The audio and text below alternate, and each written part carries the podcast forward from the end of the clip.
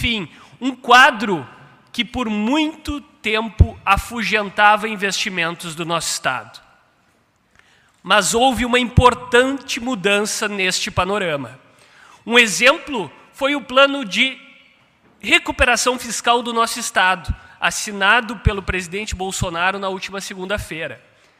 A adesão ao regime foi defendida pela Federação, que entende que o caminho para o crescimento do Rio Grande do Sul passa sim pela responsabilidade com as contas públicas. E ela vem acompanhada de uma série de medidas tomadas pelos últimos dois governos, Roberto, que teve como resultado o momento em que vivemos hoje. Depois de anos, o nosso Estado retomou minimamente a capacidade de investimento em áreas fundamentais, como infraestrutura, saúde, educação, entre muitas outras. Sabemos, especialmente por termos ouvido empresários de todo o estado do nosso Rio Grande do Sul durante o projeto chamado Jornadas de Integração que desenvolvemos em nossa casa, Roberto, da necessidade que o Estado cumpra a sua parte na viabilização para a retomada do crescimento do setor produtivo. Os gargalos que identificamos ouvindo nossas filiadas e líderes de todas as regiões do Estado são enormes, especialmente em infraestrutura. Eles foram apresentados pela Federação ao governo estadual e, felizmente, começamos a avançar no enfrentamento dessas pautas, deputado Giuseppe. A busca pelo equilíbrio fiscal e a retomada de investimentos em infraestrutura são a sequência de um processo mais amplo de conquistas para o nosso Estado. Um processo que contou com apoio e a constante mobilização da Federação e suas filiadas, contribuindo para a produção de efeitos positivos para o nosso Rio Grande. Em âmbito nacional, também avançamos, mas há muito, muito a fazermos. Basta observar que deixamos para trás a reforma administrativa e a reforma tributária, que são fundamentais para a nossa competitividade internacional. Aliás, aproveitando o tema internacional, aproveito a oportunidade para convidar a todos para o nosso encontro de embaixadores, evento que ocorrerá no, na próxima quinta-feira, seguinte, dia 30, aqui neste mesmo Salão Nobre, a partir das 13 horas, e contará com a participação de representantes de países relevantes no atual cenário internacional, como Israel, Estados Unidos, China, Alemanha, Argentina e Uruguai.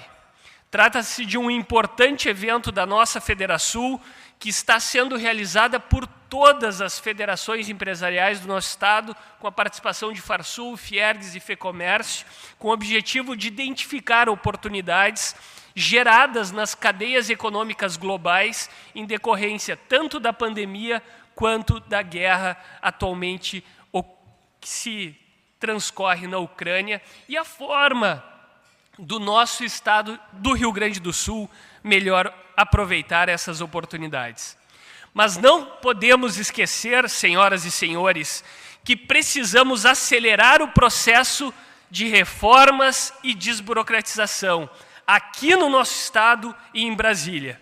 Especialmente no Rio Grande do Sul, precisamos garantir, Roberto, que o próximo governo, de quem quer que seja, tenha responsabilidade fiscal como compromisso básico. Não podemos retroceder neste tema.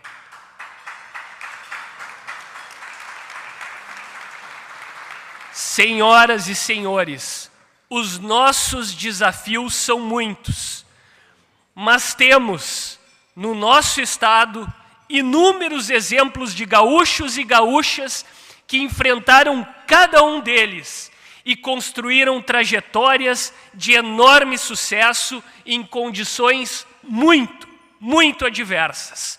Hoje, temos a oportunidade de conhecer mais de um desses belíssimos exemplos de gaúchos que fazem história para o Brasil e para o mundo.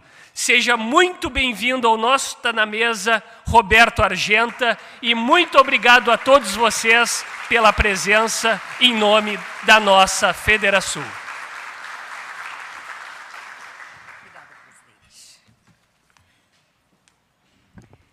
Senhoras e senhores, as perguntas que tenham a fazer eventualmente ao nosso convidado poderão ser feitas através das redes sociais ou mesmo pelo WhatsApp. O número do WhatsApp está no display que está, está sobre a mesa de cada um dos senhores. Como empreender com sucesso? É o que nós vamos saber a partir de agora. Subindo ao palco, por favor, o nosso palestrante de hoje, Roberto Argenta. Ele vai nos explicar como é.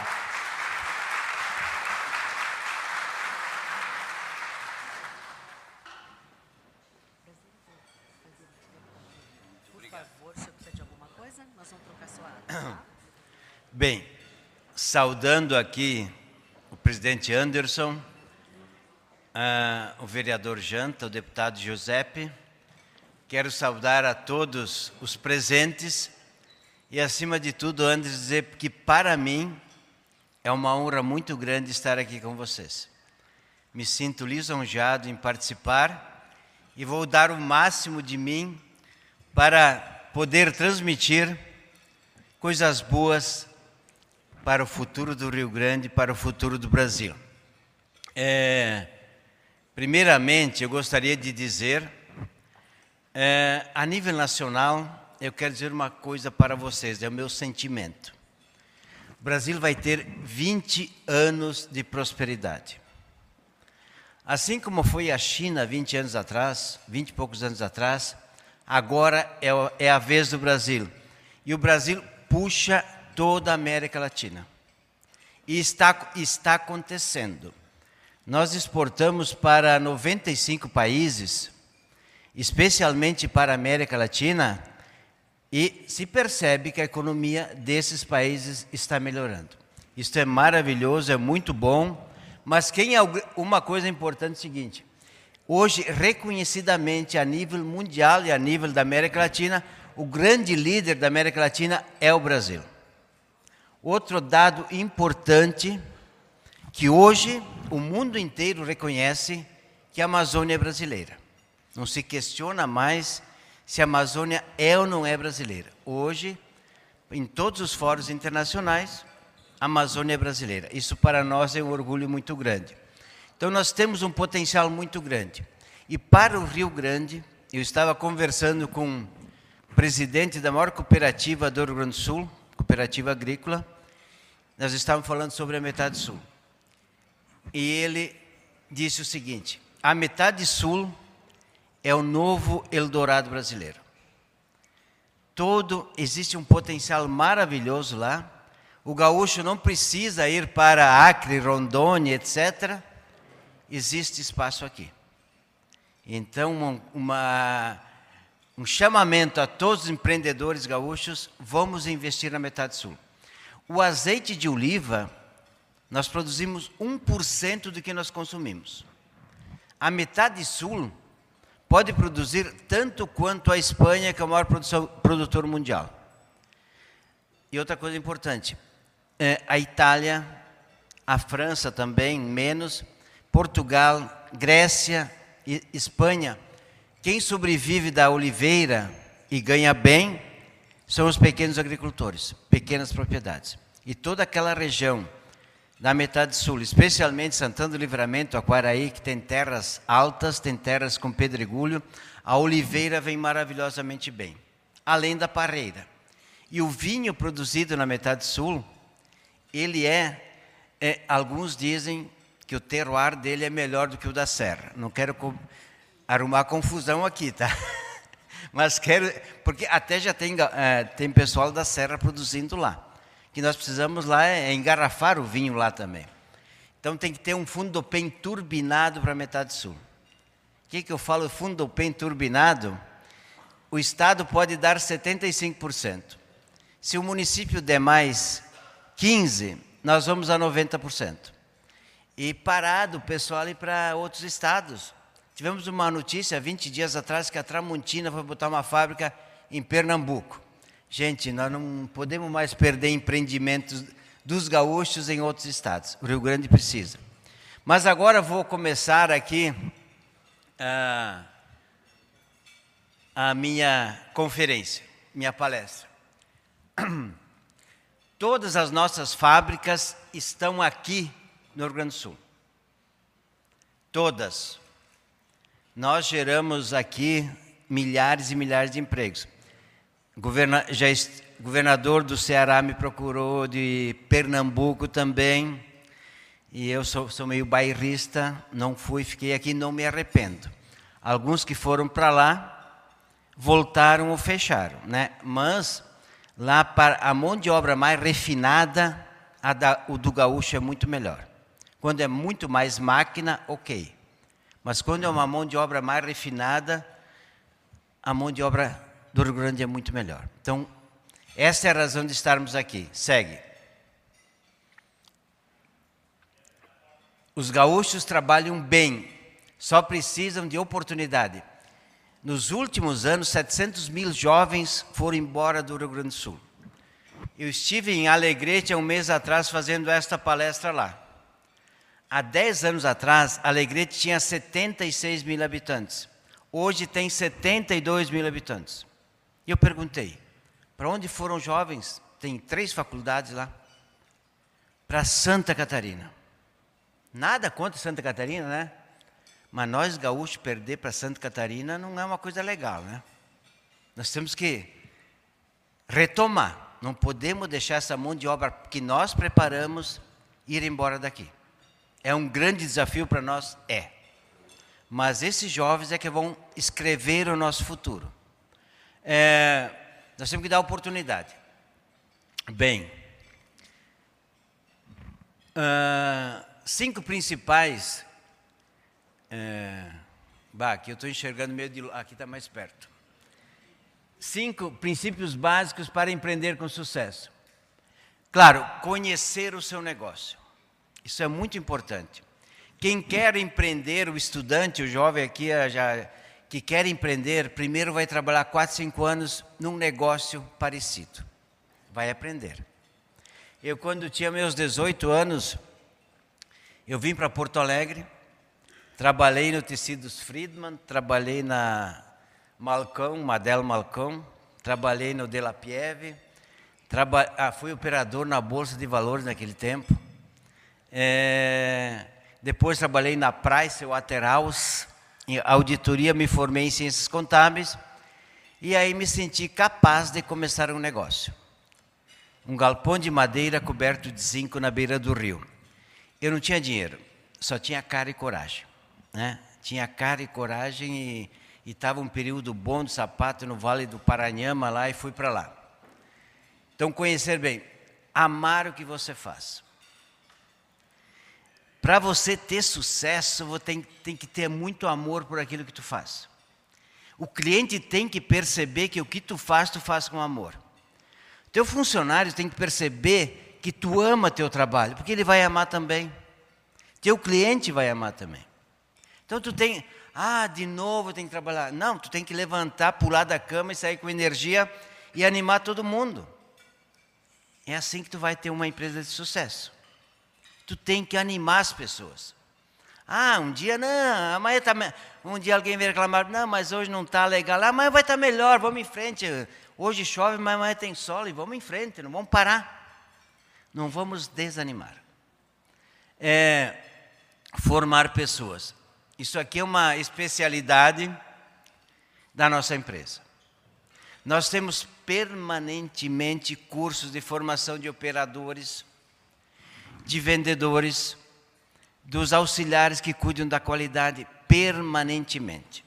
Eu não tenho os números aqui, mas são centenas e centenas de pessoas que nós formamos todo mês. Todo mês, em todas as fábricas, em todos os escritórios de vendas. Hoje, vocês terem uma ideia, quem faz o marketing da Calçados Beira Rio, e nós vamos faturar quase 5 bi esse ano. É tudo dentro de casa. 100% dentro de casa. Quem faz a informática é tudo dentro de casa. temos alguns terceiros que fazem alguma coisa, mas a base é dentro de casa. A base é dentro de casa. Isso dá um custo muito menor, dá uma segurança muito maior do que tu faz. Se eu hoje ligo para a minha diretora comercial e marketing, temos que fazer algo assim, em três dias vai estar em todo o Brasil. Vai ter os outdoor em Manaus, vai ter em Belém, vai ter em tudo que é lugar. Por quê? Porque lá tem um fornecedor de outdoor, de papel. Lá tem um lojista que tem outdoor. Se for no Peru, a mesma coisa. Se for no México, a mesma coisa. Então nós temos uma rede muito boa, muito eficiente, que faz todo o trabalho. E hoje em dia, com as redes sociais, é muito fácil. É só estar bem organizado. Você atua no mundo inteiro em uma semana. Com a mesma linguagem, com o mesmo direcionamento, com o mesmo foco, e aí o sucesso vem. É, ter responsabilidade social. É, hoje uma empresa, ela precisa ter responsabilidade social. Nós, durante a pandemia, o que, que nós fizemos? Nós temos hoje 9.500 empregados diretos, deve ter de 11 a 12 mil em terceiros, são 410 terceiros ateliê que trabalham para nós fora transportadora, fornecedores. Nós fizemos 22 milhões de pares de sapato para estoque. Todo depósito de transportadora estava lotado. Alguém vai dizer o seguinte: mas esse cara é louco. Esse cara é louco. Falta vender uns 5 milhões ainda. Até o final do ano a gente vende tudo. Mas nós não tivemos nossos terceiros vivos, eles mantiveram seus empregados, nossas fábricas estiveram vivas, que tu para uma engrenagem dessas para retomar, depois leva 4, 5, 6 meses. Fornecedor vivo. Então, valeu a pena. Por quê? Que agora o mercado está bombando. E nós temos que aproveitar. Se eu tivesse parado, até retomar ia ser no ano que vem ou no outro ano. Então, esta lógica de tu ter responsabilidade, eu sou responsável indiretamente por aquele empregado lá do terceiro também. Então,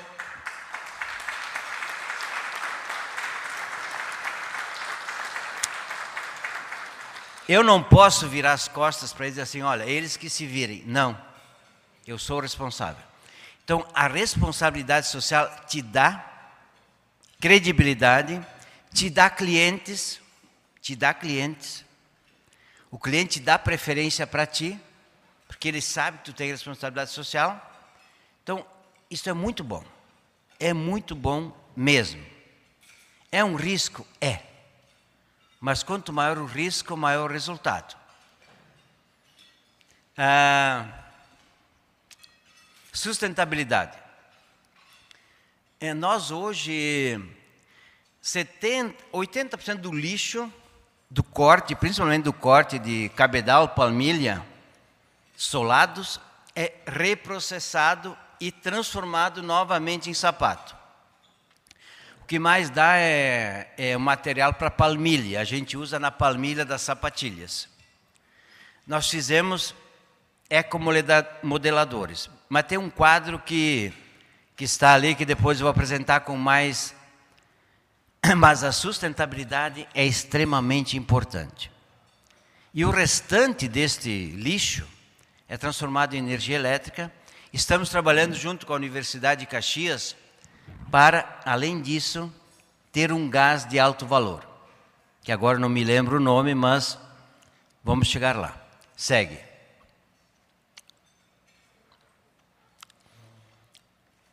É, viva o teu negócio, conheça o teu segmento. O que faço quando viajo? É, se eu estou em Milão, com os amigos, não, vamos comer aquele espaguete lá, aquela pizza, não sei mais o que. Eu, né, pego o meu celular, antigamente era máquina de tirar foto, né? Ia nas vitrines lá da, da Rua Corso, lá que era a vitrine da moda, e lá tirar foto do sapato. E quando eu comprava alguma coisa também, né, porque Mas quando chegava tirando a foto, vinha um, alguém da loja assim: Não, não, eu sou no brasiliano. Vai tudo certo. tudo é possível. Então, é, eu tenho que estar focado naquilo que eu faço. Ah, visito a loja de sapato, tá? Visito a loja de sapato. Vamos adiante. Você vai ter um negócio, você precisa analisar bem o mercado e o teu negócio. Né? Se o meu bisavô ah, fazia fogões a lenha, naquela época era um bom negócio. Mas eu quero sustentar que o meu bisavô fazia. Vai, tem, tem mercado, mas é pequeno. Tu não vai ser o maior, tu não vai ser o que mais fatura no teu município, né? Tu vai ser um negócio pequeno. Então, veja o teu mercado, vê o potencial de, de consumo que tem e procure ser um grande. Procure se te destacar. Faz parte do ser humano o protagonismo. Tanto que o espermatozoide mais rapidinho que fecundou o óvulo.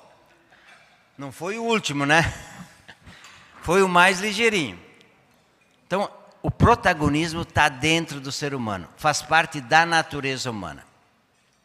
Ah, outra coisa importante, assim, eu preciso olhar para lá porque lá está muito longe, viu? Admire as pessoas bem-sucedidas. Olha, tu sempre tem que admirar os bem-sucedidos. Quando eu estava no sapato, eu admirava quem? Admirava o seu Almiro Grins da Picadilly. Aliás, um excelente homem, um excelente empresário. É, contar uma. Quando eu recebi um cheque lá, que a gente não sabia se era quente ou frio, etc. Ia lá no seu Almiro, ele olhava assim, pegava o talão de cheque dele. Mas eu juro, ah, gringo, tu está começando, né? O seu Nestor de Paula, que era da Zaleia, que era o maior empresário da época, né? Ele gost... Eu gostava de sentar com ele e conversar. Ele me dava mil ideias. Ele dizia o seguinte: quando tem uma crise, sabe o que eu faço? Vou visitar meus clientes. Não vou ficar lá na fábrica burburinhando, papá, problema, problema. Vou visitar meus clientes. Ali eu vou achar a solução. Ali eu vou achar a solução. Ah, Aprenda com os melhores clientes. Eu estive há dois meses atrás em Farroupilha. Nós temos, primeira marca foi Beira Rio, depois foi Moleca, depois foi Visano, depois foi Modari, Molequinha, Molequinho. E aí o cliente meu lá de Farroupilha assim, ó, nós tomando chimarrão e comendo pinhão. Né? Ele disse o seguinte, olha, tu tem que cuidar melhor da tua vovozinha lá. Quem é a vovozinha, a marca Beira Rio, né? Aí eu, tá, voltei para a fábrica e disse, olha, o recado dele é esse, né? Agora deu uma melhorada assim fantástica, né? Já está bombando de novo. Deu um choque, mas quem me foi um dos melhores clientes que eu tenho. Então, o melhor cliente não só vai falar, ele vai reclamar de alguma coisa. E aquilo que ele reclama é a tua solução muitas vezes é a tua solução. Sempre aprimore teu produto ou serviço. Sempre. Sempre, sempre, sempre. É...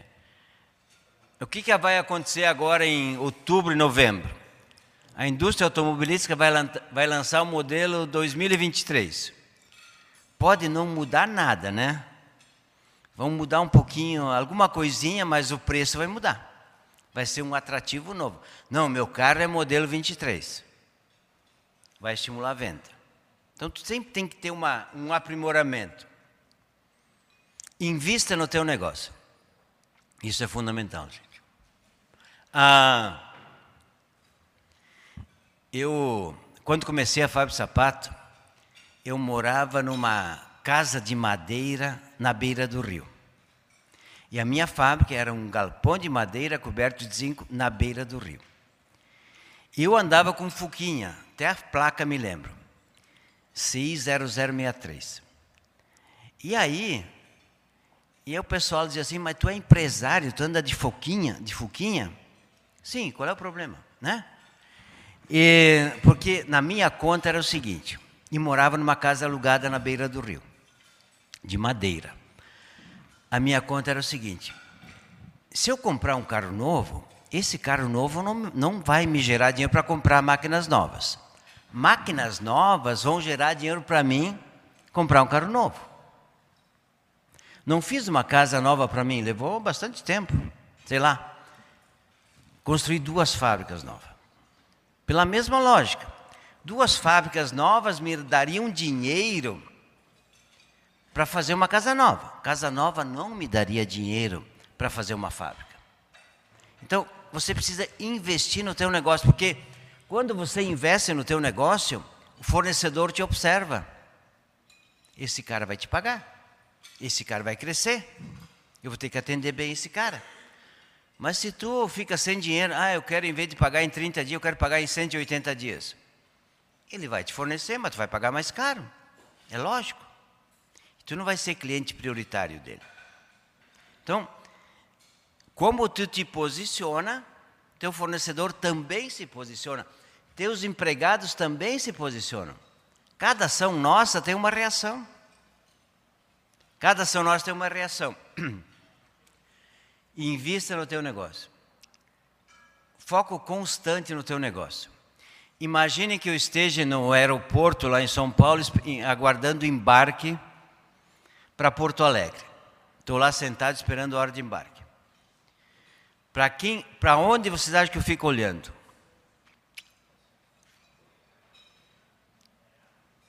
Para quem? Para as mulheres primeiro, tá? Depois para os pés, claro.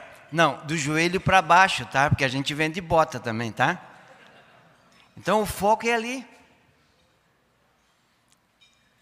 Pras, por que as mulheres? Porque a gente faz 1% de sapato de homem, homem não gasta muito sapato. Né? É mais difícil. Eu sei por mim. Eu quase sempre estou comendo sapato, né? então eu sei por mim. Mas, é, então eu fico focado nisto.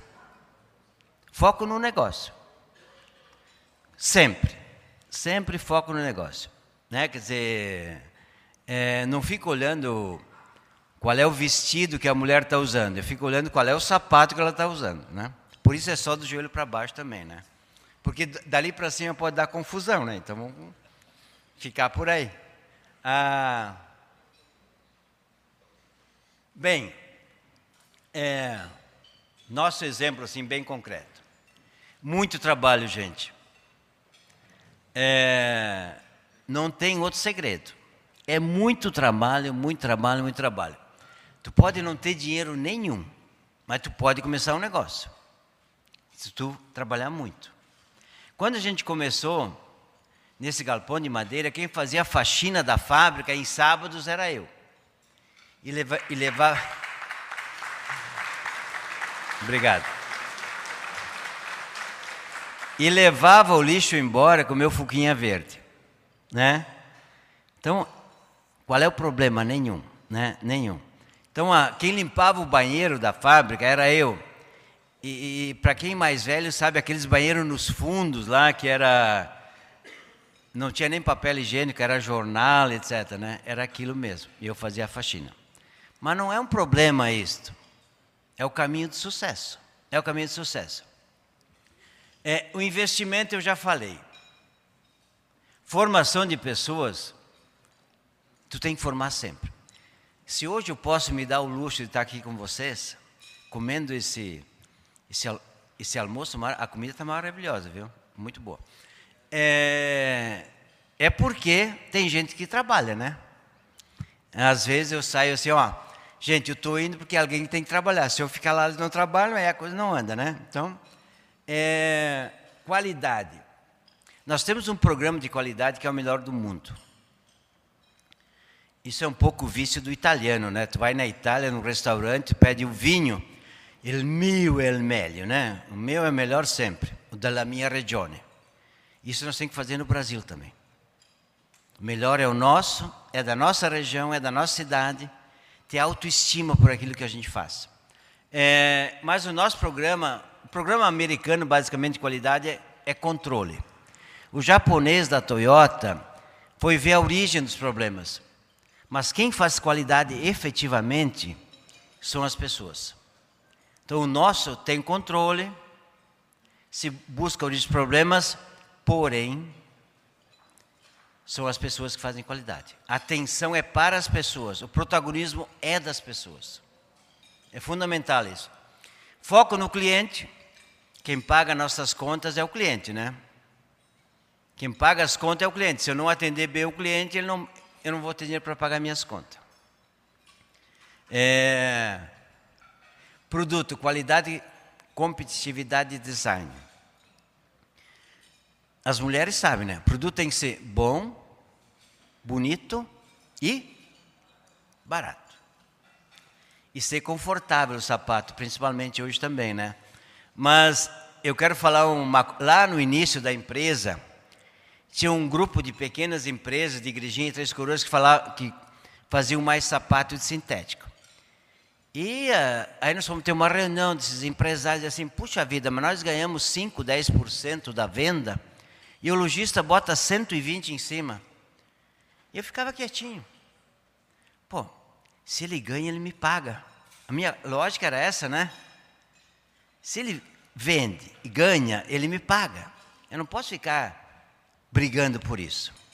Né? Então, isso é o mercado que faz o preço. É, antecipação. Quem anda na frente faz poeira. Quem anda atrás come poeira. Então você tem que estar na frente sempre. Agora meu pessoal de criação está pensando no quê? Nos, nas botas do ano que vem. Não das de agora. As de agora estão na loja vendendo. Do ano que vem, vendo materiais, enfim, pro, providenciando isto. Aliás, e o bom zagueiro de futebol, o que, que ele faz? Ele se antecipa ao zagueiro não deixa o zagueiro dominar a bola.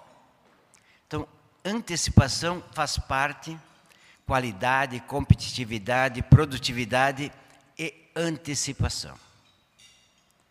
Quem chega na frente chega melhor. Chega melhor.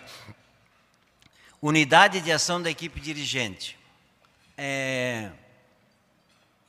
Eu tenho quatro diretores. Sou muito enxuto. Quatro diretores que tocam a empresa. Comigo ou semigo, né? Eles sabem tocar a empresa. Formados aonde? Dentro de casa. E na Antônio Meneghetti Faculdade. Basicamente quem formou fui eu. Então, e eles funcionam. Se eu preciso de alguma coisa, quero saber, eu, eu ligo o telefone, em um minuto está resolvido. Ou tem a, a solução. É uma unidade fantástica. Eles se reúnem toda semana, fazem a reunião deles. Quando eu estou lá, eu participo e funciona maravilhosamente bem. Maravilhosamente bem. Sustentabilidade. É, compromisso com o futuro, sim. Olha, nós temos o selo de origem sustentável, é, diamante, que é o maior da categoria em função do reaproveitamento tudo que a gente faz. Além do que eu já falei, do lixo, nós temos o aproveitamento da água da chuva, e, enfim, tudo que é possível ter reaproveitamento a gente faz. Segue. Ah, aí são os materiais de ponto de venda. É, transforma em solado, em puff para venda, em material de de, principalmente material de marketing, né? Principalmente material de marketing. Segue. E aí tá, tá algumas fotos dos, dos materiais de ponto de venda que a gente faz. A gente faz palmilha, ecomodeladores. Segue. E a energia, a sobra da sobra do lixo é transformada em energia elétrica e também num gás que ainda está em estudo. E tem uma equipe que cuida só da sustentabilidade. Só da sustentabilidade. Segue. Ah, e temos hoje é, 37 fornecedores que estão com o certificado de sustentabilidade e estamos encaminhando para que todos tenham o, a questão da sustentabilidade, trabalham com sustentabilidade e encaminhem os seus projetos e as suas ações de sustentabilidade. Segue? Ok, nós temos entre empregos diretos, indiretos, é, incluindo uh, terce, principalmente os terceiros, fornecedores, transportadores, mais de 25 mil famílias dependem de nós. Né? Por isso eu digo que o grande orgulho do empresário não é os números de faturamento, é o número de pessoas que eles conseguem dar uma vida melhor. Porque gerar emprego, gente, é gerar dignidade, é gerar autoestima, é gerar um mundo melhor.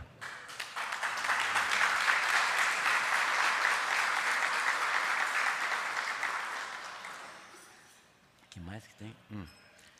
65% dos empregos que geramos são para mulheres. Segue. O sucesso só é sucesso quando faz bem para todos que estão em volta. Na pandemia nós não paramos, já falei, deixamos é, nenhum parceiro sem pedidos. Segue. Terminou? Ah, nós temos mais de 400 ateliês, não precisaram demitir, foram empregos mantidos, a dignidade preservada. Estamos com os gaúchos, na hora boa e na hora difícil. Durante a pandemia, nós fizemos 2 milhões de máscaras, compramos respiradores para hospitais, luvas e outros materiais que nós doamos para hospitais da, nas localidades onde nós temos fábricas. Onde nós temos fábricas. Segue. Hum. Nós, empresários, temos um grande empreendimento para fazer dar certo o Rio Grande do Sul. Mais empregos. Gente, depende de onde a gente vive, a gente não vê esse problema. Mas se você vai lá para Rui do Tigre, vai lá para Bagé, vai para muitas localidades, o desemprego é muito forte. É muito grande o desemprego no Rio Grande do Sul. Não vamos falar dos outros locais, mas nós temos que dar conta aqui do Rio Grande do Sul. Nós temos que dar conta. Quando nós botamos nossa fábrica em Candelária, você ter uma ideia, 3 mil pessoas se inscreveram para trabalhar. 3 mil pessoas. E Candelária é logo ali. É logo ali. Então, existe muito desemprego no Rio Grande do Sul. Para isso precisa o quê? Mais indústrias e mais agroindústrias. De todas, de tudo, de tudo, de tudo. Nós temos que ter mais indústria, mais agroindústria. Está faltando uma, eu não diria que é um incentivo, talvez. Sim, tem que ter um fundopem turbinado. Fundopem turbinado, o que, que eu entendo? 75% do ICM da empre, do, do Estado 25% do município, o município pode entrar com até 15%. Para não deixar ninguém embora do estado e atrair outros empreendedores para cá. E nós podemos industrial, nós podemos industrializar quase, quase tudo. Esses caminhões de madeira pesada que passam pela 290, pô, se fossem móveis seria outra coisa, né? Se fosse madeira beneficiada seria muito melhor também. Então nós temos que parar de ser produtores de matéria-prima. Temos que transformar em indústria. E tem que ter um, mais, não é nem mais incentivo, entusiasmo para isso. Eu inaugurei, há dois anos atrás, uma fábrica nova em Mato Leitão. O governador não foi. Inaugurei dia 18 de março em Candelária. O governador não foi. Eu acho que o líder maior do Estado tem que prestigiar as atividades produtivas que geram emprego.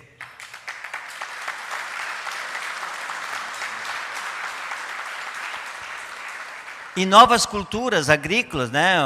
A oliveira, a chá, pitaia. Nós importamos de São Paulo frutas, verduras e flores.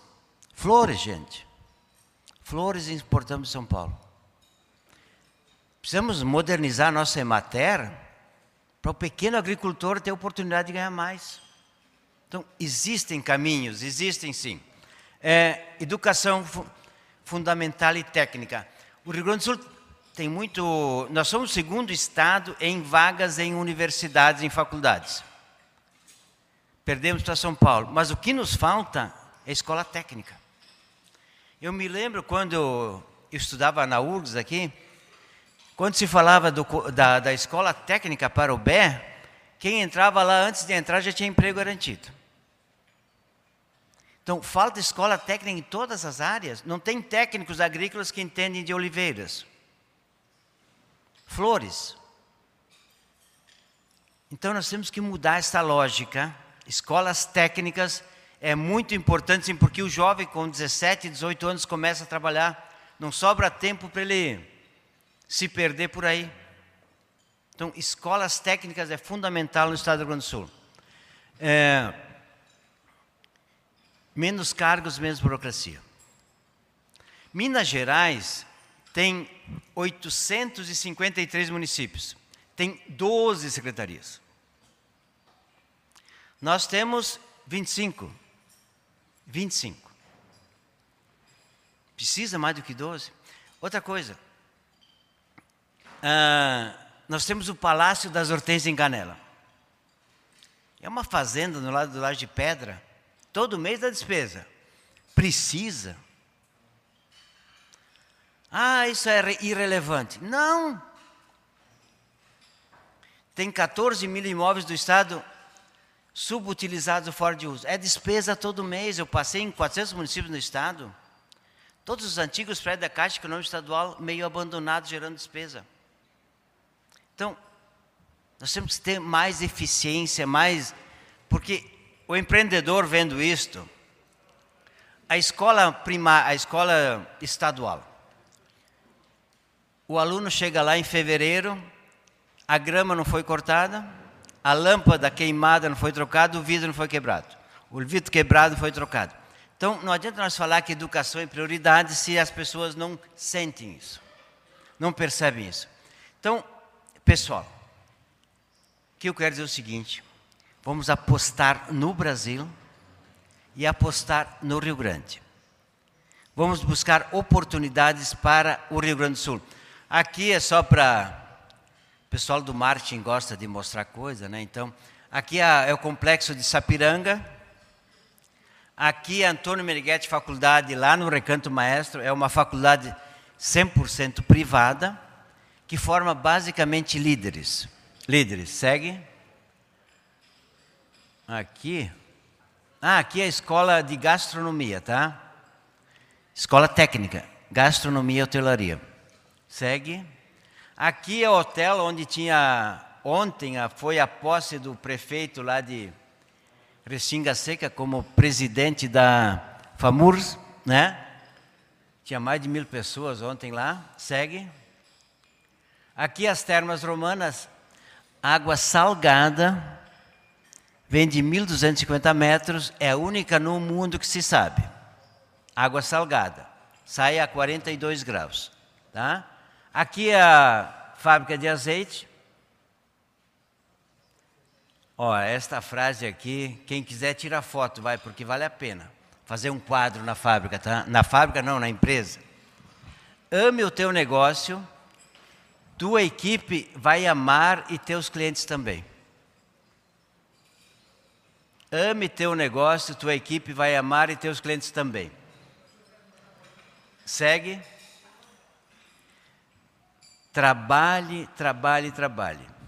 Meu, três vezes trabalha, depois tu vai ter, vai ter resultado e vai ter sucesso, alegria e felicidade. Mas primeiro, trabalha, trabalha, trabalha. Pessoal, muito obrigado. Perguntas?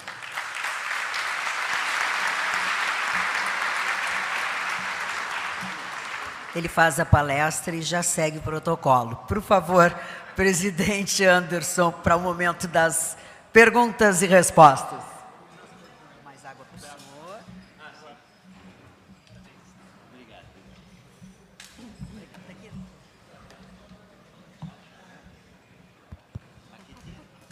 Uh, lembrando que os senhores podem participar com as perguntas através do WhatsApp, o número está sobre as mesas. Presidente, a palavra é sua. Obrigado, Magda. Roberto, te ouvindo parece fácil, né? Uh, é muito bom te ter aqui compartilhando conosco toda essa trajetória de sucesso, dando dicas sobre uh, ações e exemplos né, daquilo que já na prática resultou uh, em frutos para o nosso Estado, geração de empregos, como tu bem colocaste, que é a melhor forma de distribuição de renda né, que temos. Agora, tu, tu atuas num setor extremamente concorrido, né? um setor calçadista, que foi já mola propulsora da economia do nosso Estado, exportou muitos investimentos para e desenvolveu outras regiões do nosso país. E tu dás alguns exemplos aqui que parecem simples de fato, né? Focar nas pessoas, focar no negócio, escutar os clientes.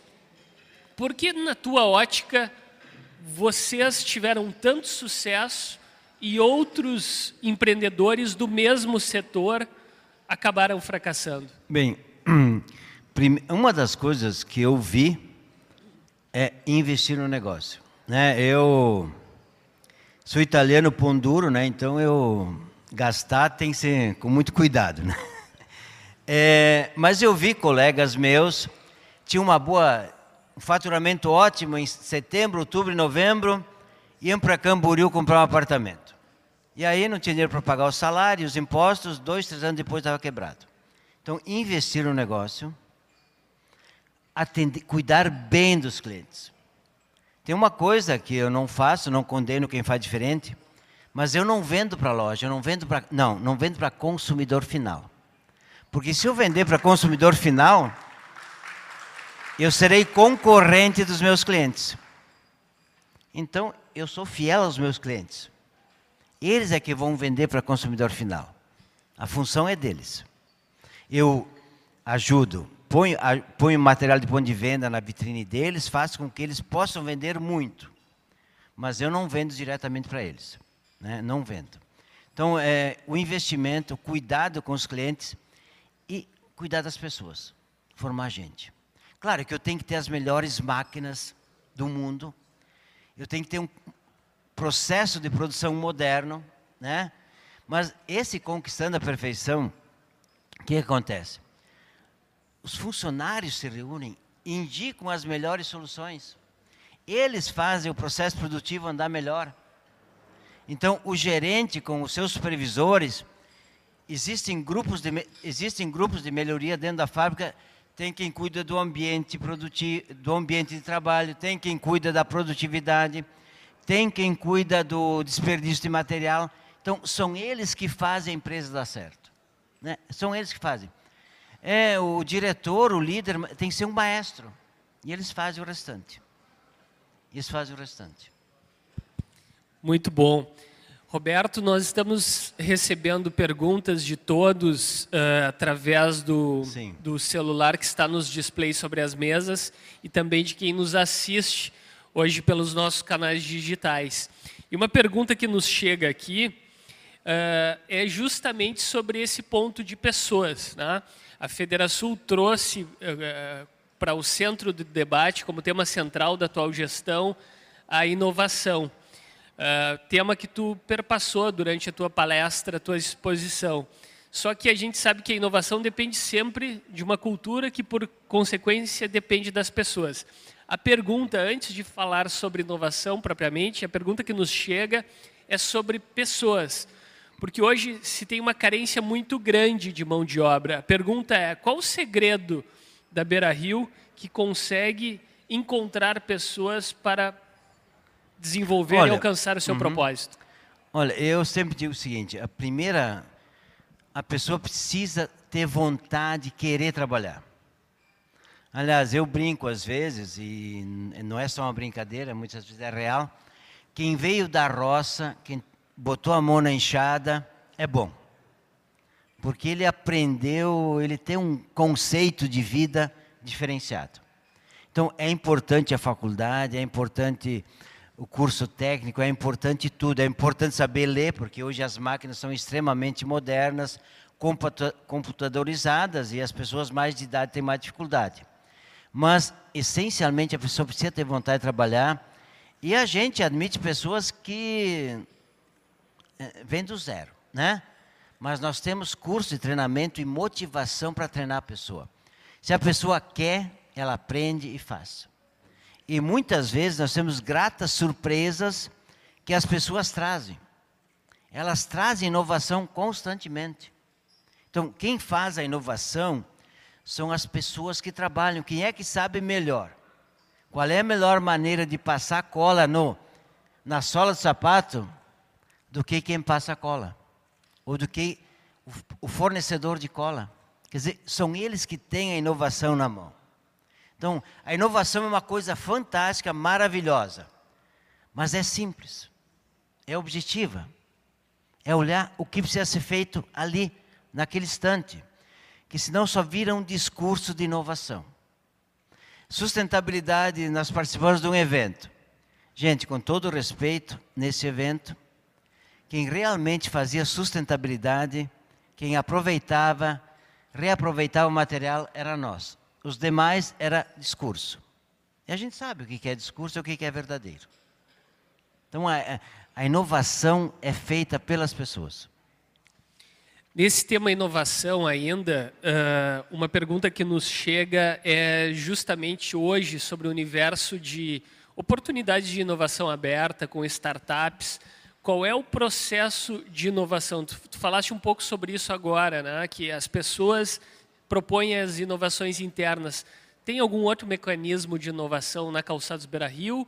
A Calçados Beira Rio olha para essa nova economia que vem com possibilidade de inovação aberta, incorporação de startups, novas tecnologias? Olha, nós temos todo, toda a nossa cadeia de fornecedores, eles constantemente estão vendo inovação. É, eles viajam pelo mundo, estão buscando, nós viajamos, estão buscando inovação. Quer dizer, nós fornecedores de máquinas, equipamentos também. É, na questão é, comercial, nós visitamos muitos e muitos clientes, nós, nossa equipe, de muitos muitos clientes no Brasil e no exterior. E de lá também vem muita inovação.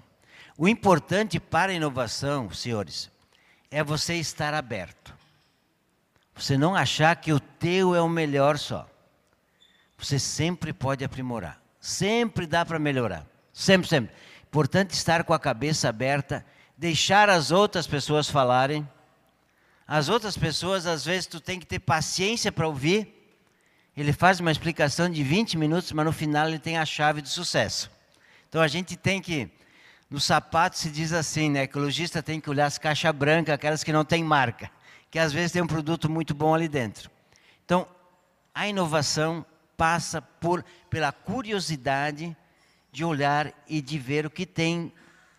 E claro que na medida que tu tem essas pessoas que fazem, é, não importa se é teu funcionário, se é do teu fornecedor, se é uma startup, a gente tem que olhar. Tem que se ver sempre. Ainda sobre esse tema pessoas, nos chega mais uma pergunta que é a seguinte: temos dificuldades de ter pessoas qualificadas, encontrá-las. Exemplo, Cine de Porto Alegre fez mutirão de empregos que atendeu mais de 1.200 pessoas e conseguiu encaminhar para vagas de emprego apenas 10%. Mas, gente, assim. Como ó, resolver esse gargalo social e econômico? Olha, primeiro, assim, ó, é, a empresa precisa formar gente. Quem mais, quem forma melhor as pessoas são as empresas. É, tem tudo, tem o SESI, Senai, tem tudo isso aí, gente.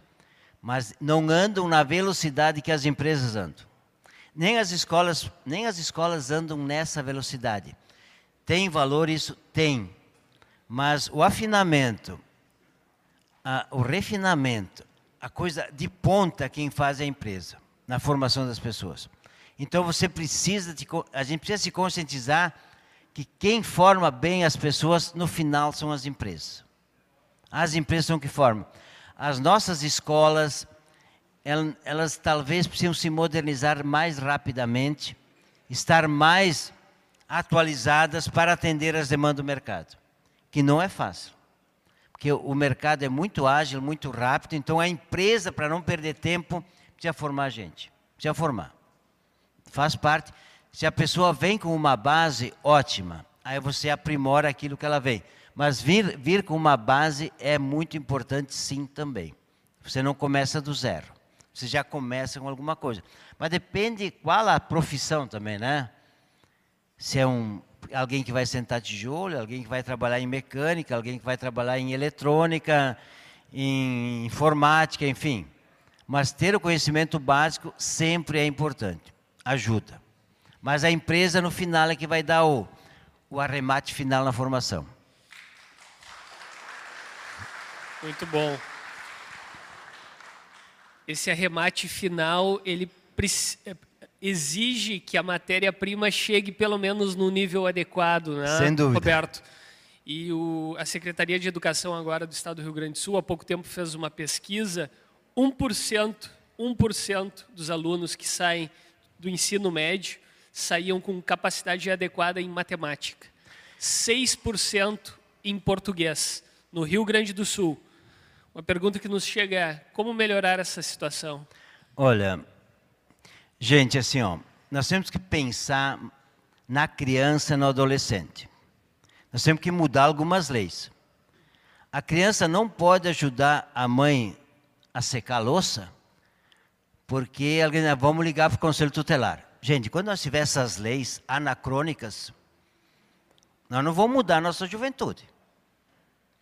Ah, ah, meu filho, agora tu vai varrer a casa. Não pode. Gente, isso aí nós temos, deputado, nós temos que nos rebelar contra essas leis. Não é, o, é, não é o trabalho infantil, é a escola infantil que tem que funcionar. É a escola infantil. Eu me lembro de quando eu tinha 5, 6 anos de idade, eu ia para a roça e trabalhava, não fez mal nenhum. Eu ia para a escola de pé no chão, que só tinha aqueles tamancões de madeira lá que não dava para ir. Chegava na primeira taquareira, escondia os tamancos e, e gostava de quebrar o gelo das poças d'água, lá na Serra Grande de Gramado. Quer dizer, não fez mal nenhum. Isso trabalhar não faz mal. Ah, passar cola não pode, mas cheirar cola pode. Não dá, gente. Nós que mudar essas leis, não, é, quer dizer, foi feito num período meio. Né, porque trabalhar faz bem para todo mundo, não faz mal para ninguém. Eu não fico doente porque eu não tenho tempo. Estou sempre trabalhando, não sobra tempo para ficar doente. Então, é, trabalhar faz muito bem, dá vitalidade, dá energia, dá tudo, né? Quer dizer, é, e a educação tem que retratar isto. Na escola que eu ia lá da, do primário lá, a gente fazia horta, uma enorme horta a gente fazia, cuidava dos campos de futebol, fazia tudo, lavava a escola de, com, com balde, pano de, não tinha nada, era lá 1968, 69, não fez mal nenhum, gente, só foi aprendizado. Nós temos que rever isso aí. Temos que rever, realmente rever a formação das pessoas. Não é trabalho infantil, é educação. É educação. Você tem que mudar esse conceito. É educação. Se a gente não começa desde, desde pequeno, a gente dizia lá na roça o seguinte: é de pequenininho que se torna que se torce o pepino, coisa assim, tá? Se a gente não começa cedo, não acontece, gente. Não acontece. Então, são alguns conceitos que foram importados ou não sei o quê, que precisam ser mudados. Trabalhar não faz mal. Ok, não estou falando em trabalho escravo, não estou falando em trabalho forçado, não. Mas coisas simples. Qual é a criança que não gosta de pegar uma vassoura e tentar varrer? É normal isso. Ah, vai quebrar uma louça, ela secando a louça? Tudo bem, mas faz parte do custo da educação faz parte da educação, compensa. Muito bom. Roberto, uh, o gaúcho é muito empreendedor, né? Temos vários exemplos aqui, vejo Darcione ali, vejo o Rafael Goesler, eh, da Estância das Oliveiras, que trazem exemplos para nós de como uh, o empreendedor do Rio Grande do Sul tem e pode desenvolver exemplos de sucesso. E muitos deles quebram paradigmas justamente de escolas de administração. Temos ali o Telmo que pode exemplificar isso. Temos a Tramontina que diversificou quando o correto seria concentrar e tem sucesso no mundo todo. Tu trouxeste um tema aqui que é particular. Eu, é, é quanto, quanto mais a gente estuda, a gente vê que a terceirização uh, foi o grande elemento ao longo dos últimos das, das últimas décadas. Tu falaste em China e a China foi tão falada justamente por isso. Todo mundo alocou cadeia, parte da sua cadeia produtiva na China, com a pandemia teve que reorganizar. E tu trouxeste um exemplo de verticalização, dizendo que faz tudo em casa. O que, que se Não. deve fazer em casa e o que, que se deve terceirizar? Sim. O que tu tem que fazer em casa, o que, que é mais estratégico, né? É, o marketing é estratégico para ser agilidade. Eu tive agências, as melhores do estado eu tive, mas até eu passar a ideia para o maqueteiro, ele entender e a gente colocar em prática, passava 15 dias. Assim, em um, dois dias está tá no mercado. Então, o marketing é algo extremamente estratégico.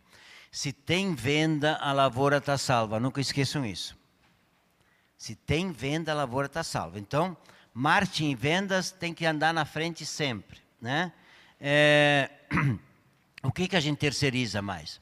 A questão do trabalho de costura, montagem de sapato, forração de palmilhas, isso a gente, a gente corte, a gente compra os equipamentos modernos, né? porque se eu fosse botar todo o pessoal nas minhas fábricas, né? Eu teria que ter fábricas com 2.500 empregados.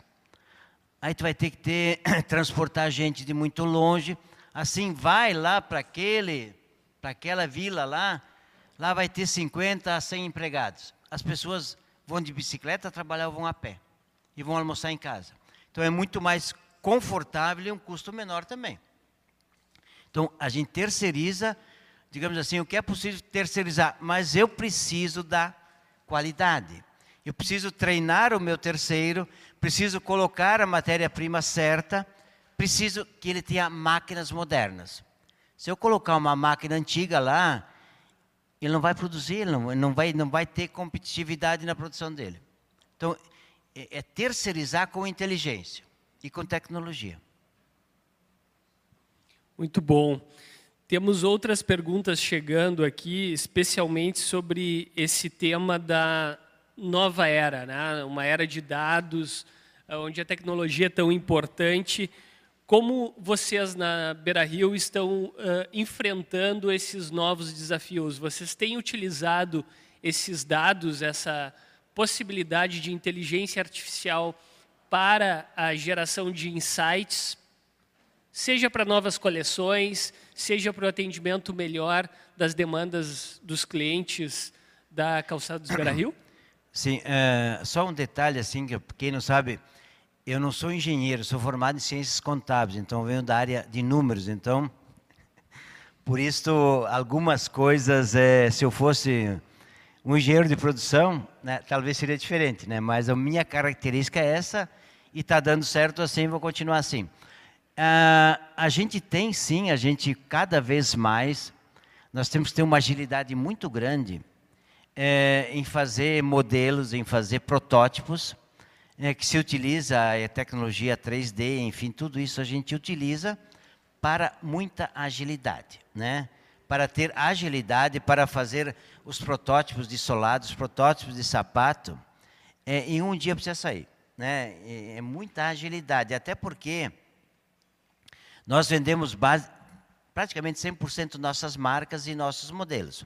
Mas quando vem um cliente e diz assim, olha, eu vou te comprar 300 mil pares, mas eu quero um modelo, em vez daquela tirinha estar tá cruzada assim, eu quero assim. Eu vou ter que fazer, né? Então, eu também tenho que ter agilidade para isso, para, ó, tá aqui o que tu pediu, pode dar o pedido, né? Então, também para isso tem que ter agilidade, né? O cliente não gosta de esperar muito, não gosta. O cliente gosta de resolução imediata. Ele quer. É, quando vem a, algum fornecedor, às vezes eu atendo, é, Se o cara começa a explicar demais, eu mando ele falar com o diretor. ah, porque muita explicação é para quem não tem solução, né? Então, ó, começa a falar demais, enrolar demais, digo, não, ah, isso aqui eu já tenho, vou ver outro dia. Quer dizer, tu tem que ser muito objetivo com os clientes. Eles não perdem tempo. Eu me lembro que eu atendia um cliente lá de São Paulo, era o nosso maior cliente. Durante vários anos, ele chegava, olhava, quanto, qual é o preço? Tá, me dá isso, isso, isso. Ele em 10 minutos comprava uh, seis meses de produção minha, né? Mas era vapt-vupt, né? Então, tu tem que ter muita agilidade, conhecer muito bem o que tu faz. Primeira vez que fui para a China lá, quando teve aquela ameaça de, maciça de importação de sapato da China, cheguei lá na uma visita na China lá, disse, esse sapato aqui, quanto custa posto em Rio Grande? Olha, em 10 minutos o chinês lá me tinha o custo lá, pensei, puxa vida, como nós estamos atrasados ainda? Os caras são extremamente ágeis. Depois, graças a Deus, a gente deu um jeito e não importou deles, né? Não, não, peraí. Aí foi o seguinte, pessoal, tive, me lembro direitinho, fui lá na filial de Osório, aí o pessoal todo preocupado, o dólar estava 83, 87 centavos, né, de real. Aí, pessoal, olha, o chinês tem os olhinhos quase fechados, né? Os nossos são mais abertos. Se nós não ganhar do chinês, vão ganhar de quem? Nós, nós temos que nos desafiar, sim, que nós somos capazes. É verdade, mas o, o Arcione aqui está trabalhando no Cindy Lojas, essa questão da inovação, nós na Federação também, e essa possibilidade do dado como um insight é, é já utilizado pelo chinês, né? a inteligência artificial buscando ju justamente ter esse, esse insight, esse direcionamento para onde se colocar. Acho que o, nós temos ainda um, um, caminho a ser trilhado Sem dúvida. Nesse, nesse, nesse âmbito. Sem né? dúvida, nós temos assim com alguns clientes, vários clientes, nós subimos o, o, modelo de sapato que ele vendeu ontem na loja dele e a cor que ele vendeu, para fazer a reposição imediata. Então, tem que ter muita, tem que ser um sistema de muita agilidade. O meu fornecedor de matéria-prima sabe quanto eu consumi ontem daquela matéria-prima, daquela cor para ele se, uh, quem produz o salto para mim, ele já recebe o pedido lá quando meu cliente faz o pedido lá, ele já recebe para o que ele vai ter para ele ter a ordem de produção dele. Então, nesse aspecto nós temos uma agilidade fantástica. E é tudo feito dentro de casa. E aí vem uma pergunta justamente nesse âmbito. Falaste muito ali em antecipação. Sim. Tá? Uh, a pergunta é: Falando em antecipação, qual o próximo passo da Calçados Beira Rio? Olha, o próximo pra, passo é crescer. Né? Nós, eu me lembro assim, ó, a gente direcionou muito mais para a América Latina, porque a concorrência na América Latina é menor do que na Europa, né? E o nosso sapato se Nós vendemos praticamente 80% no Brasil e 20% para exportação. E nossos maiores clientes são a América Latina, inclusive a Venezuela. Está pagando bem, tá? É, é só ver o cliente que a gente tem. A gente não pode ter preconceito contra ninguém. Tu precisa achar a pessoa certa. Se tu tem o parceiro certo, funciona. Então, tu precisa achar a pessoa certa. Vendemos bem para toda a América Latina. Mas vendemos para os árabes, para os russos, é, enfim, não, não tenho a relação de todos, mas vendemos para o mundo inteiro. A gente quer crescer. Nós queremos ser é, a melhor do mundo. Não sei se ainda não somos, né? mas nós vamos ser né, a melhor empresa calçadista do mundo. Isso é, esse é o. Depois vamos ver. Depois vamos ver. Qual é os próximos passos? Muito bom. Temos várias perguntas ainda, estamos nos aproximando do final. Queria passar por dois temas. Tá. Primeiro, recanto maestro. É uma pergunta que hum. vem aqui do nosso vice-presidente Rafael, que nos prestigia. O senhor sempre esteve à frente na área industrial. Como foi o, o início do envolvimento e desenvolvimento da Faculdade Bem. Antônio Meneghetti? E hoje, como é a atuação também no setor de turismo com as termas romanas? Olha, na verdade, é o seguinte: quando eu estava lá pelos meus 40 e poucos anos, e como eu tive uma formação religiosa, e naquela época o empresário era muito combatido, né? É, que eu era explorador de empregado, que eu ia para o inferno, não sei mais o que, não sei mais o que. Aí apareceu um curso lá em Santa Catarina, lá, é, do professor Antônio Meneghetti. Eu tenho que resolver isso na vida, senão não vale a pena viver, né? Se eu só estou cometendo pecado aqui, o que, que eu vou fazer? Aí foi para lá, o professor Antônio Meneghetti era formado em teologia, ele, é, ele foi padre franciscano, etc. Então ele, olha, não, mas na Bíblia está escrito o seguinte: a quem muito tem, mais lhe será dado. A quem nada tem, tudo lhe será tirado. O que, que é isso? E a vida é assim mesmo. Se tu recebe dons e inteligência da vida e tu aplicar bem, tu vai ter muito. Se tu recebe e não faz nada, tu perde. Essa é a lógica. Ah, mas isso está na Bíblia? Tá. Está na Bíblia mesmo. Na Bíblia está a meritocracia. Na Bíblia, aliás, Jesus Cristo devia ser um baita administrador também. Devia ser um baita administrador. Né? Tem a parábola dos talentos, agora não vou entrar no detalhe aqui, mas vamos voltar para o recanto mestre. Aí eu conheci o professor Meneghetti lá em Santa Catarina, fiz um curso com ele, tranquilizou a minha vida. E aí ele, de lá, aí ele foi a Santa Maria, fez uma palestra em Santa Maria, ela tinha um professor, professora, é, Vit, não, como é que é? Alessio Vidor, que era filósofo, você vai lá, compra um terreno lá nessa região aqui, ele foi lá, comprou, depois o professor construiu uma casinha para ele, e foi, fui, comecei para lá, em fim de semana ia para lá, e aí, ah, e aí um dia vamos fazer uma faculdade. Conseguimos o registro no MEC, feita a faculdade, e, e, e havia cursos para líderes políticos empresariais. Eu era um organizador dos cursos também para políticos e empresários. E aí fizemos a faculdade, a faculdade é um sucesso. Nós nunca perdemos alunos durante a pandemia, é um sucesso total. Quem se forma lá é diferenciado. Porque lá, porque tem os hotéis, as termas, os restaurantes, as oliveiras? Para o estudante trabalhar, ele aprender a, a empreender, a empreender, a administrar lá no recanto mesmo. Então, é uma educação fantástica. Quem não conhece, vai lá conhecer.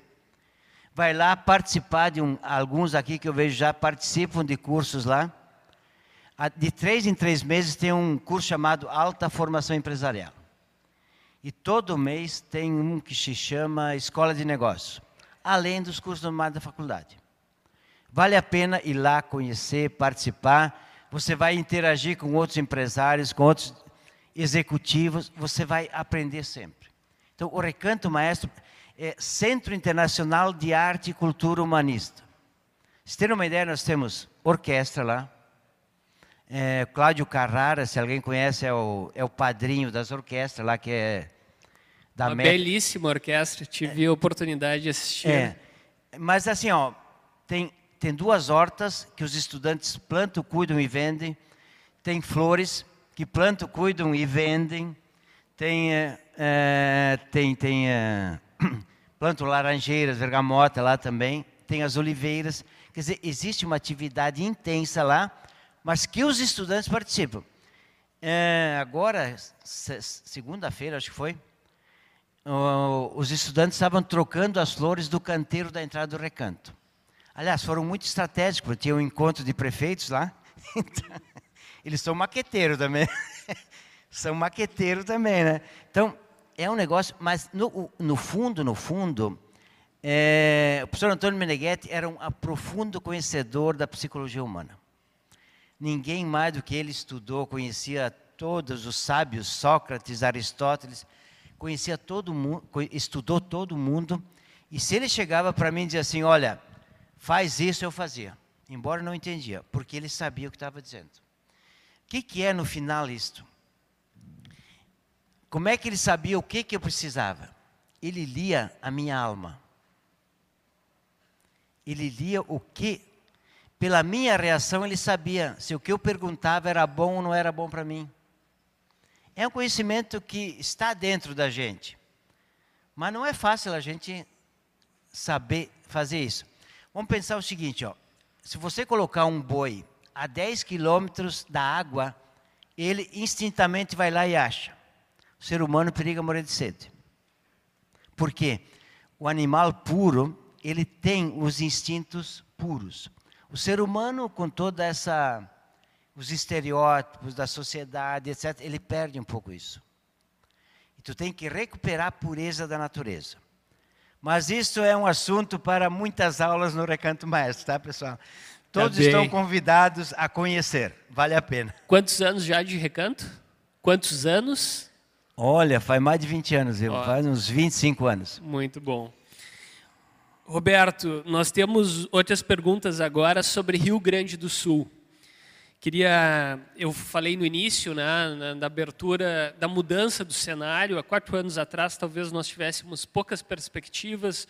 Hoje o Estado conseguiu avançar em várias pautas, várias reformas aprovadas pela nossa Assembleia. Estivemos as entidades empresariais batalhando uh, pela sua aprovação, pelo avanço nessas pautas. Qual é a tua avaliação hoje sobre o Estado do Rio Grande do Sul e te pergunto já sobre as pesquisas né, que apontam um cenário eleitoral bastante disputado nas olha, próximas eleições. Olha, o que eu acho é o seguinte: primeiro, agradecer à Federação, é, a CEIS, que eu acho as entidades mais originais que existem são, é, são essas: associações comerciais e a Federação. Porque. Obrigado por quê? Porque não, é, ela não sobrevive com é, dinheiro de desconto de folha de pagamento, etc. Ou funciona ou não funciona. Quer dizer, a lógica é simples, é essa. Né? Então, parabéns a essas entidades, porque com isso sensibilizou os parlamentares, o próprio governo, a avançar nas, nas reformas. Mas eu acho que tem que continuar avançando. O Estado precisa ser enxuto, eficiente, né? É, sem, sem uma sem muita politicagem. Ah, para ter o apoio daquele partido tem que nomear tantas pessoas. Gente, não dá para pensar assim. Não dá. Nós temos que ter eficiência no Estado. Que o, o imposto é uma.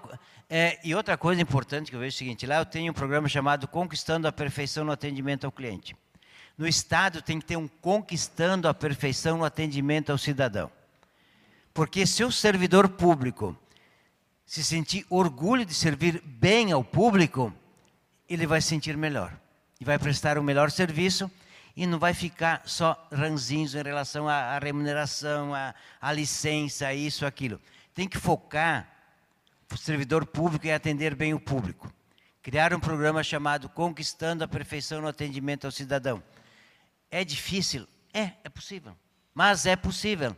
Eu, quando comecei meu, meu, meu programa, eu chamava os vendedores do Amazonas para se reunir em Belém. Os caras, pô, vamos perder um sábado para fazer uma reunião. No começo era uma, re, uma resistência.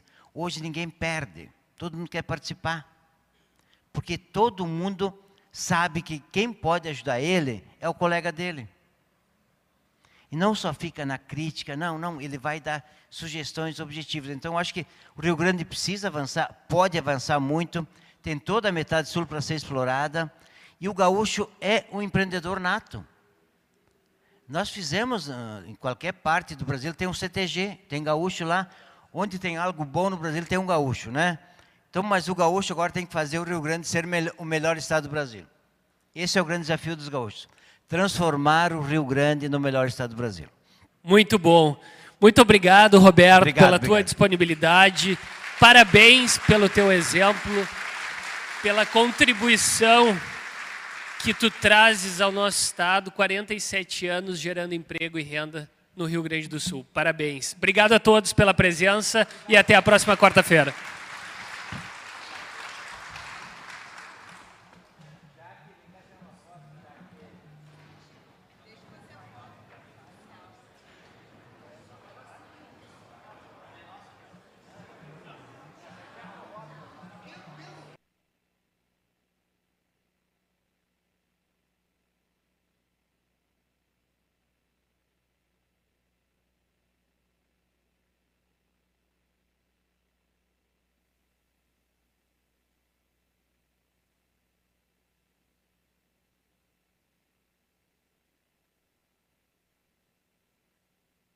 Você já parou para pensar que 2050 está mais perto do que 1990?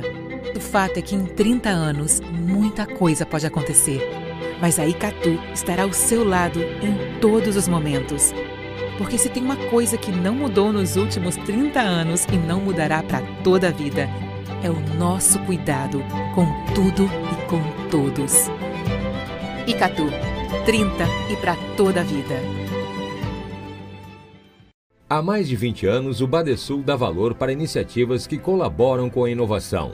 Dá valor para quem acredita na sua própria força, para quem empreende, investe e trabalha pelo crescimento do nosso Estado.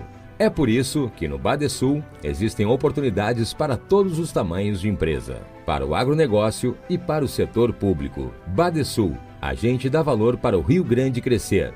Governo do Estado do Rio Grande do Sul. Novas façanhas.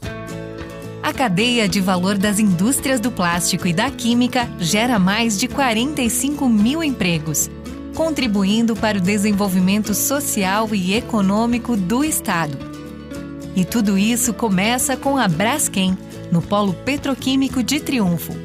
Braskem, presente no dia a dia dos gaúchos, gerando produtos e riquezas para o Rio Grande do Sul. Temos orgulho em fazer parte da sua vida. Há mais de 20 anos, o Badesul dá valor para iniciativas que colaboram com a inovação. Dá valor para quem acredita na sua própria força, para quem empreende, investe e trabalha pelo crescimento do nosso Estado. É por isso que no Badesul existem oportunidades para todos os tamanhos de empresa, para o agronegócio e para o setor público. Badesul, a gente dá valor para o Rio Grande crescer. Governo do Estado do Rio Grande do Sul. Novas façanhas. Olhei para o relógio, procurando a precisão, e vi que todo mundo precisava de oração. Então eu descobri que para tudo ter sentido nessa vida eu precisava proteção do seu amor.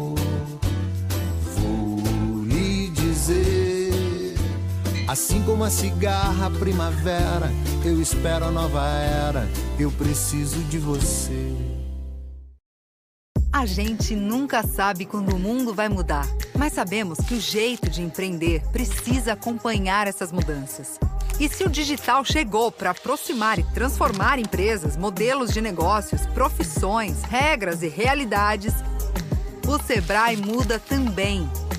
Somos cada vez mais modernos, próximos e conectados. Sabe por quê? Porque em meio a tantas mudanças e inovações, uma coisa não mudou o nosso propósito de promover o empreendedorismo que transforma na sua empresa, no seu bairro, na sua cidade e na economia do nosso estado. Vem com a gente, Sebrae RS. Empreendedorismo que transforma.